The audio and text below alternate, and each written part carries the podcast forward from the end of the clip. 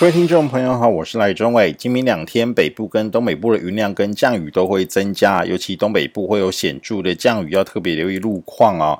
那么脆弱的路段容易出现落石啊、呃，这些容易影响交通安全的这个情况哦。那么同时降雨也会影响到视线，提醒大家务必要特别的当心。那么中午的高温大约二十六度，跟昨天差不多，但是感受上会比较凉一点，主要是因为风速变强了。那么入夜之后低温大约在二十二到二十三度。建议大家今天还是要多带一件薄长袖或是外套。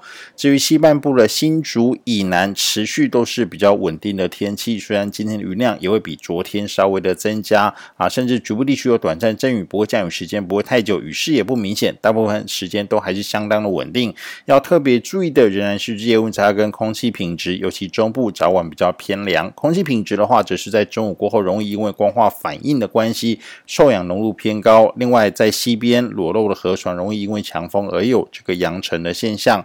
那么，另外中南部也要特别注意，就就是沿海的风浪比较大啊，前往海边活动都要特别注意安全。那么今明两天降雨比昨天还要再增加的原因，就是因为南边有一个沙德尔台风啊，在昨天早上的时候生成。那么因为它的外围环流云系跟我们这个目前影响台湾的东北风啊一个啊互相配合的一个情况，所以容易在我们东北部的这个迎风面有比较显著的降雨。那么预计。这个降雨会容易持续到今天到明天啊。那么礼拜五的话呢，台湾的天气会逐渐好转。这个周末将会有机会见到久违的阳光。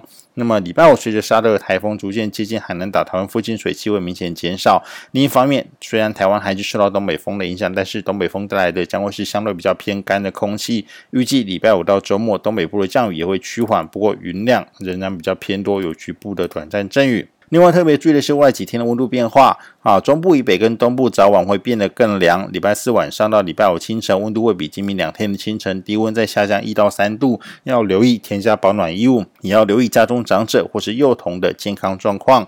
以上气象由天气风险赖中伟提供。